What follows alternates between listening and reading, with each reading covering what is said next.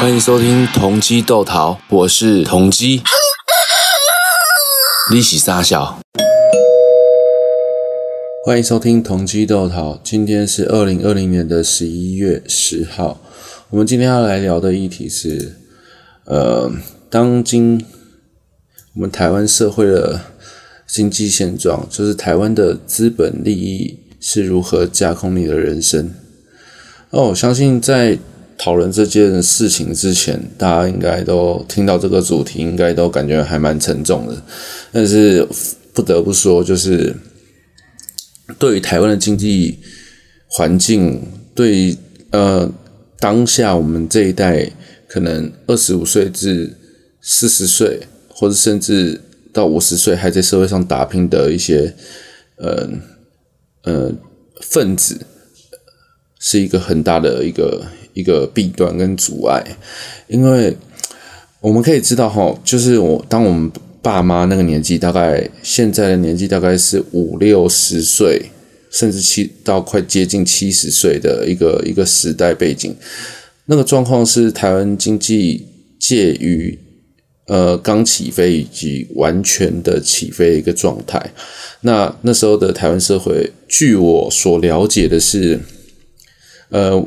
我母亲曾经跟我讲过，哈，就是，呃，在当时的社会状态下，即便你的书或是你的学识不高，你只要愿意肯做，你出去工作的状况下，你每个月的工资跟你长久以来累积下来的金钱，都有办法让你至少在新北市，就是台湾的新北的地方，去购入一间大概约三十平左右的房子。不会有太大的压力。那呃，我们今天要聊的这这些状况，这个都是现在目前我们呃二零二零年甚至前几年或者几十年开始，呃，台湾的产业如何导致台湾呃整个整个崩坏，整个经济体的萎缩，整个薪资的。呃，调控上面都出了一个很大的问题。那我们今天会根据这些呃历历在目吗？应该说历历在目，应该也不应该说是历历在目，应该说是呃 ing 正在发生、正在进行的一些一些惨不忍睹的一个台湾经济现状。那今天我们没有邀请到其他的嘉宾吼，因为这问题实在是我个人有感而发，所以我也。不太想再去说说呃找人讨论这件事情，因为其实这个事情我已经观察了一段时间了，就是从我刚出社会到现在为止，呃，不断的感受到，我相信不止我一个人啊，台湾的青年人甚至中年人都感受得到，台湾现在经济状况非常的差，非常非常的差，而且雇主。跟愿意劳动的意愿也相对的非常的低迷。好的，那我们现在就进入主题吧。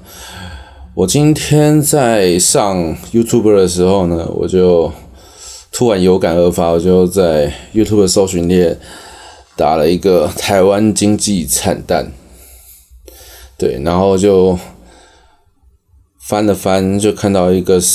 呃，二零二零年十一月二号的一个某台的那个新闻，然后他就报说，士林夜市不见起色，商圈检讨，抗坑杀观光客遗害。对，然后我看到这个标题的时候呢，我就很好奇，就是想说，因为其实前前年吧，还还是去年，我记得。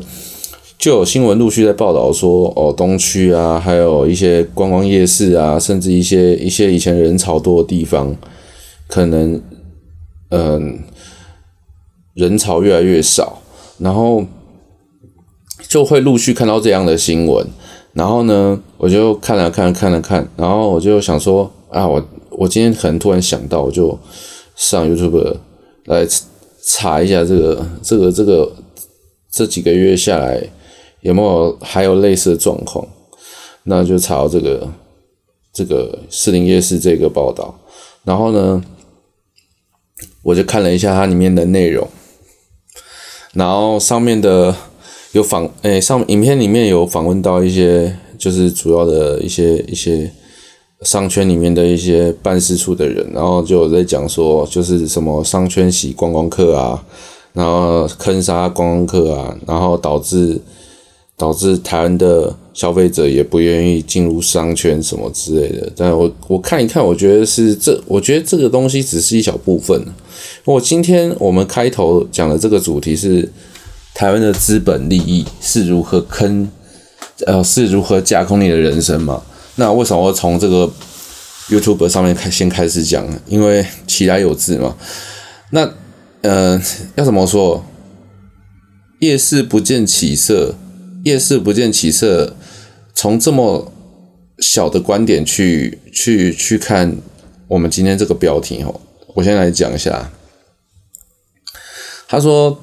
呃，台湾台湾的一些业者，就是他说这个业者嘛，就是夜市里面的业者，说什么坑杀观光客什么之类的。我觉得这只是一小部分导致夜市就是可能经济状况没有这么好的原因啊。对啊，我现在讲个大体的，嗯。你现在一个月薪水哈，就平均呐，平均人均所得啦的薪薪资状况下，你平均每个月的薪水大概多少钱？然后呃，你需要负担的每个月需要负担或每年需要负担的保险费也好，电话费也好，还有一些食衣住行。好，那我们都还不要讲说养小孩，光这一些，光这一些的消费，光这一些的负担，能让你。可能每个礼拜都去跑去夜市嘛？我我不我不相信每个人都可以每个礼拜去夜市，随便动辄就要给你花到可能进去买一只鱿鱼就一百两百，然后一只一只一只那个玉米可能也是算两一两两两三两算两在计算的价钱，那买起来真的不夸张，有时候去夜市可以随便买一下就快要一千块一个人哦。这真的不是我在画胡烂，这是真的。然后新闻有报嘛？这个新闻里面有就就讲说，就是他，因为现在台湾不是跟就前阵子前几年开始，台湾跟中共的关系不是不好嘛？说什么陆客不来台湾，然后台湾的经济下下滑，台湾的商圈经济都下滑，整体经济都下滑，观光的经济也都下滑。相对的嘛，就是这个报道内容是。它比较明确在指出，就是说，台湾一些业者，在一些观光景点的业者，甚至一些其他商业巨头的业者，就是坑杀观光客嘛，一条龙式的洗法，就是可能什么什么什么一些，呃，比如说台湾以前的一包，可能好，我比喻啦，可能一包芭乐可能。一包五十块，然后观光客来可能一包涨到一百二，甚至两百，甚至甚至有更夸张的。我是比喻。然后他说，为什么入入客或是光客没有进驻以后，夜市生意更差？他有讲到，就是说，因为夜市的经营模式不是只卖观光客嘛，那当然陆客不来以后就是卖给在地客，在地客是什么？就是我们大家。那在地客可能。也没法接受里面的价钱吧？那再回过头来，我刚才讲的，你的收入就那一点，啊、你还要负担自己的开销，你每个礼拜有可能都跑去夜市消费嘛？再说现在夜市的价钱，随便进去可能也要个五百块吧？如果你真的想吃东西的话，五百块吃个小笼包，除非你全部都挑便宜的吃啊，对啊。如果你是想吃自己喜欢吃的话，我相信也要花个四五百吧。两三百至少也要吧，除非买个手摇饮在里面逛逛，你什么东西都不买，你衣服也不买，光买吃的，我刚才也是说光买吃的可能就要三四百起跳，对啊。那当你的，那我们第二个要讲的是，就是刚才也讲到了嘛，就是你的收入与支出不是一个比例的时候，这是什么意思？就是你的收入，你的你你或你付出的劳力跟你的实际的收入根本不成比例啊。那再来讲第三个，会牵扯到第三个，我们今天要讲到重点就是你的第二个重点，收入与支出不成比例的时候，那你怎么可能再去多余的去消费？那再来就是你东西，台湾社会、台湾的环境，东西一直涨，一直涨，一直涨，一直涨，啊，你的工资就已经不成比例了，然后你东西又一直涨，那我我想问你，这样有可能增加消费力吗？我觉得政府发放消费券这个东西有没有？它只是可以呃刺激刺激你的购买欲望、购买东西的可能，但是它不是一个长久之计。这我相信政府大家都知道这件事情。那真正的问题出在哪？要怎么去调控这些东西？我相信我我敢讲啊，就是台湾这些政商。这些官员没种，应该应该也只能这样讲啊，因为站在站在一个平民或是一个劳工的角度来讲，就是呃讲简单一点，就是想也不敢想。为什么？哎，你想想看嘛，我们刚才讲到了一个夜市，就是讲讲到了我们的我们的收支，我们的付出不成正比，我们的社会物价一直抬升，甚至我们现在可以讲到就是。我们下一个下一个影响的原因是什么？就是我们的我们的房价、我们的地价、我们的人口没有在增加，就是我们的生育率。那你一个生育率没有增加的国家，会导致最终什么结果？那你房价一直涨，地价一直炒，那是什么？会导致什么结果？导致最后这个国家就可能。就是变成别别人国家的住家，就是开始这阵子开始有听到一些，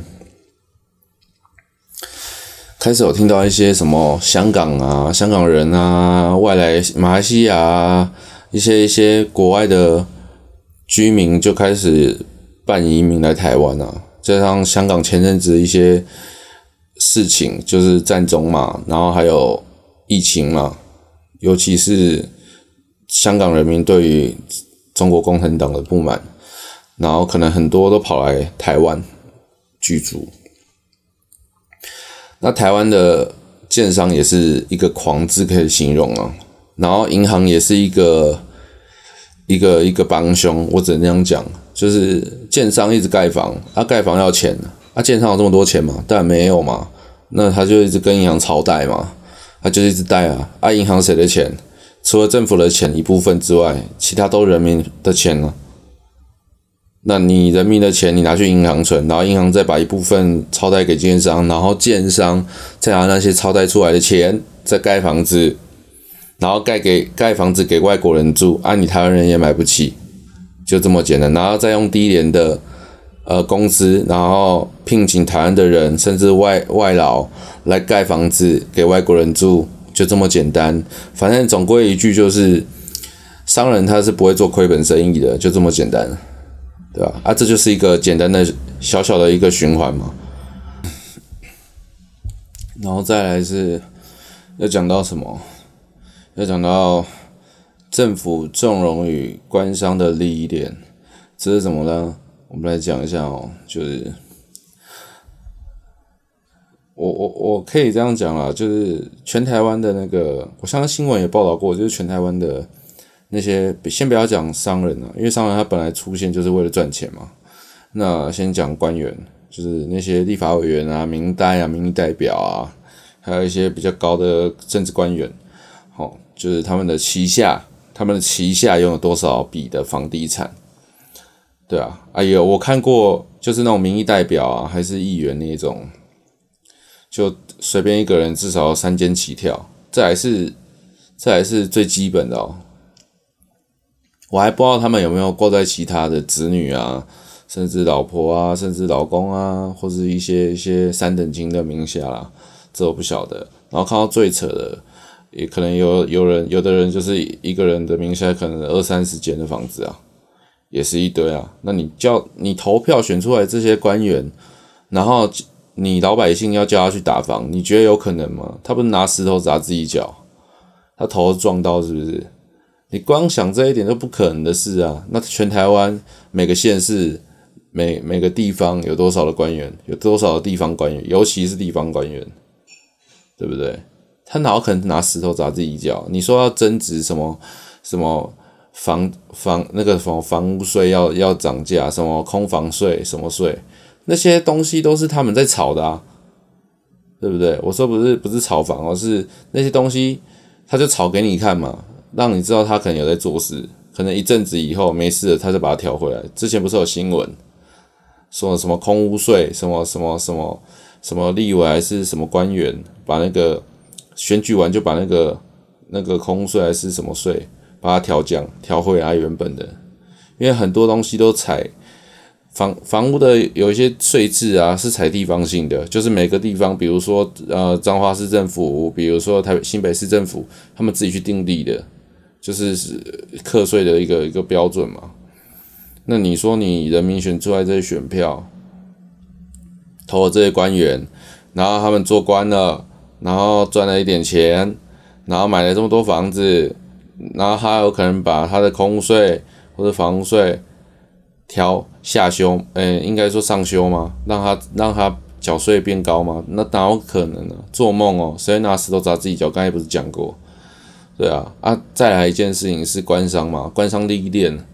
那官商利益链就是啊，我今天是建商啊，我看中哪块地，然后帮我呃请官员呃瞧不好，请官员帮我瞧一下，对不对？啊，一块地可能一百平。哦，那你土地面积一百平，你可能盖起来，你实际实际居住的区域只有六十平，没关系，啊，你就往上盖，然后到时候盖好成功事成之后，可能看是要给官员钱，还是还是要分个几间给官员，反正这总有对应的方法啦。反正商人也不会是傻子，他也不会做亏本生意嘛，对吧？然后盖起来就这样，就这这又是另外一个循环了。对吧？所以你说你别嗯忙，谁会去拯救你台湾的老百姓？别别做梦，真的别做梦。不是说这个世界太黑暗，或是太不正面，这不是证不证明的问题，这就是事实摆在眼前，谁也别骗谁啊！都都都都都都是这个状况啊，都是这个现状啊，而且持续在进行当中啊。那你说有可能打房吗？台湾的台湾的房市跟房地产。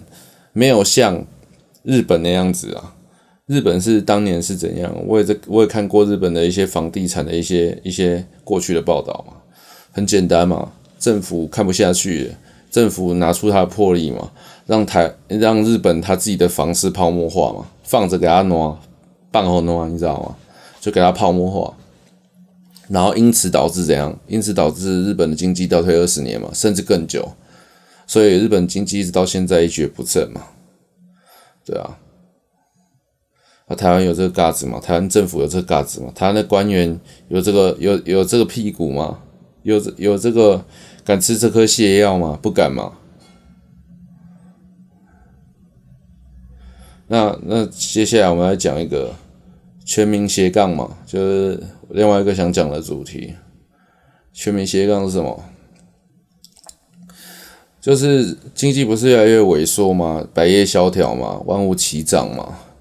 那很多年轻人，很多中年人，很多在社会上生存的人，就开始早上，比如说做接线生，然后中午呢，就可能哦跑个 Uber 休息个一小时，好，然后下午再继续当接线生，然后晚上下班可能跑去餐厅洗碗，然后洗完碗以后可能。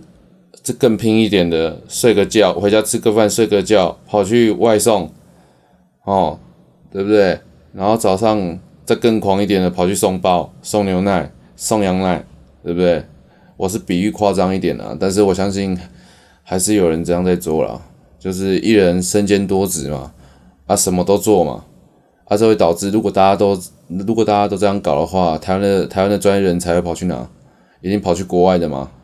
第一个，你薪薪资待遇给那么低，工时又这么长，然后物价这么高，看不到未来。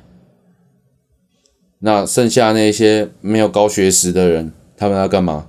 就是一人打多份工作嘛。他们为了生存就来不及，然后可能去进修专业知识，对不对？他进修专业知识，有的有小孩，老婆不用养嘛，对不对？啊。家里背景还不错的，或是有点钱的小孩栽培有栽培，或者是小孩自己努力一点，可能出去国外读书，哦，出去国外看看世界的时候，或是出去国外读书留学，可能就直接在国外就业了。他也不会想回台湾，因为台湾就是这个现状嘛，好东西留不下来，然后可能就是留一些，呃，可能比较，应该我们不应该说比较比较劣质哦，是比较没办法顺，呃，比较没办法出国，或是没比较没办法去去进修，或者是为了生活而奔波的人，就留在台湾嘛。就是他们没办法，他们不能没有工作啊，因为要要支出嘛，啊，就是被锁死，整个整个人生就被架空嘛，讲这么简单就是这样，对吧？这就是台湾现在的斜杠经济嘛，就这么简单。你活，你还活着，还有一口气，你就是多做多做嘛，少讲话，反正你也改不了，也改变不了什么啊，然后拼的鱼死网破的。然后另外一块人是怎样？就是他正正职也是做，哦，这这个这几年其实其实越来越多人在搞这件事，就是正职正常做嘛，然后跑去玩股票，就是上下班八上下上班八小时一样一样一样上班，然后其他时间下班就在选股挑股，然后上班时间可能有时候看一下股票，想靠股票来赚一点就是钱。或者是存一点钱，因为实体实体你的工作实体产业，或是你的薪水根本没办法让你存到钱，或是不能有一个自产的一个一个一个环境，所以大家跑去买股票，对啊。那当那我们抽抽离抽远一点来看一件事，当一个国家，当一个国家，所有的人，不要说所有的人啊，大部分的人。都不做实体产业，都跑去玩股票的时候，那这个国家会变什么状况？那是什么导致这样的状况？那就前面讲了啪啦啪啦一堆，甚至更多。那导致这个状况的后果会是什么？就是其实呃，要怎么讲？呃，不管是什么状况啊，什么经济体也好，是永远是先有实体产业，才有一些。呃，应该说比较，呃，像股票这种类型的产业，因为你没有实体产业，没有没有经营，没有经营，没有实体的经营，怎么会有，怎么会有股票的买卖呢？对不对？所有的企业都是这样啊，就是哦，开个公司，成立做个什么东西贩卖，然后越开越大，然后上市上柜，把股票登录，然后给大家全民来投资，然后让你公司扩扩大，然后赚钱这样。现在这几年我这样看啊，一堆人在一堆人在疯股票玩股票，有些人在股票里面真的有赚到钱，有些人可能甚至赔光，或者甚至没有赚，小赚也好，小赔也好，对啊，我就看到一堆人跑去玩股票，这是他妈有病，你知道吗？我不是说这些玩股票的人有病，是他妈这社会病了，你知道吗？我到底看到一些什么东西啊？这个叫做什么？叫政府。叫做官商，逼着人民去想办法活下去。每一个人的生活都希望自己的生活过得更好。至今现在的社会是不可能让你饿死啊，至少都还有口饭吃啊。对啊，那你你你想过过稍微好一点的生活，你就必须得想这么多方法。那。台湾现在的经济体不就是这样吗？对不对？每天努力是超过八小时超时工作也好，你获得的、你付出的时间永远不等不对等。然后还有再来是我要讲，就是说，为什么会导致这种种，就是我前面讲的这种种状况？我觉得我自己的、啊，我自己。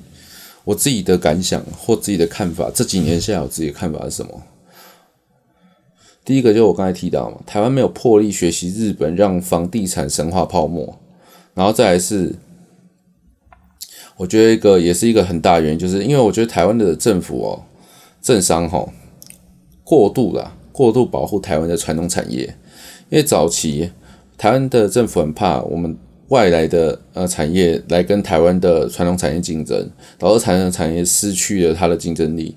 那它有制定了一些规范来规范国外产业进来台湾的时候，呃一些不不管是课税也好，或是一些相关的一些法令来呃限制国外的一些公司产业也好，来直接针对台湾的产业进行一个一个一个压制或竞争。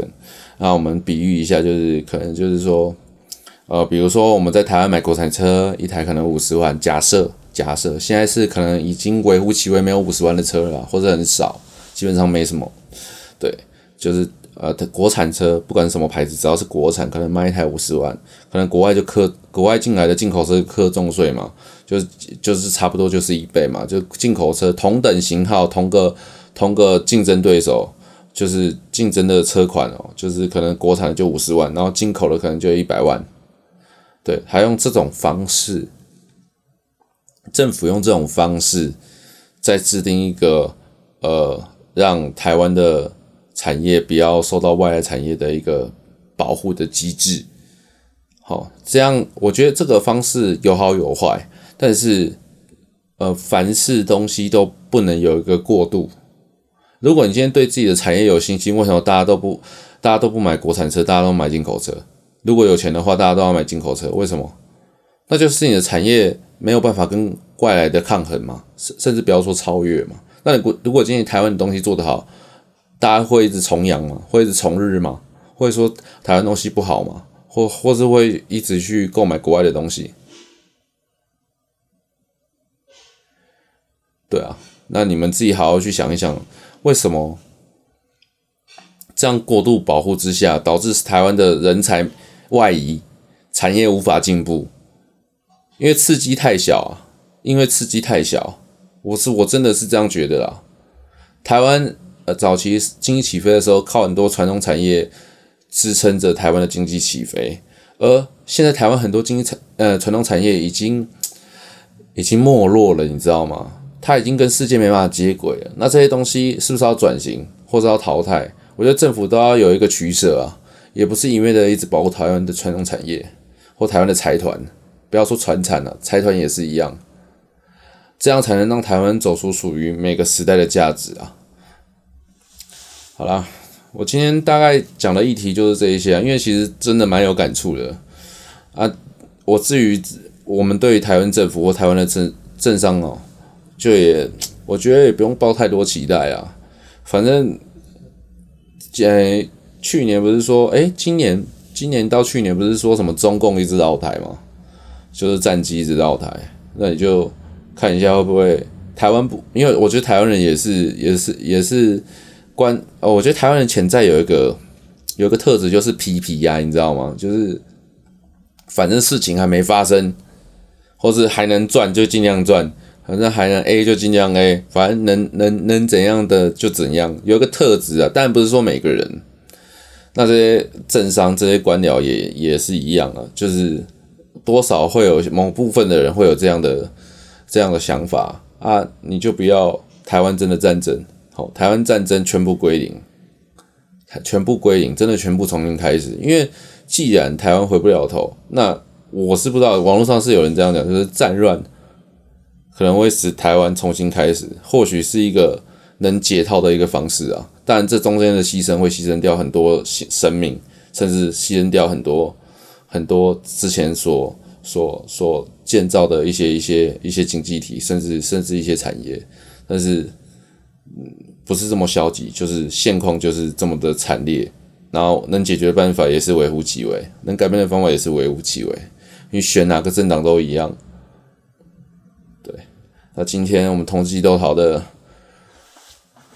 台湾的资本利益是如何架空你的人生主题就讲到这边了，因为这个话题实在太沉重了，我也没办法用太开心或是太欢乐的字眼来跟大家描述我看到或是我所能理解的状况下这一切。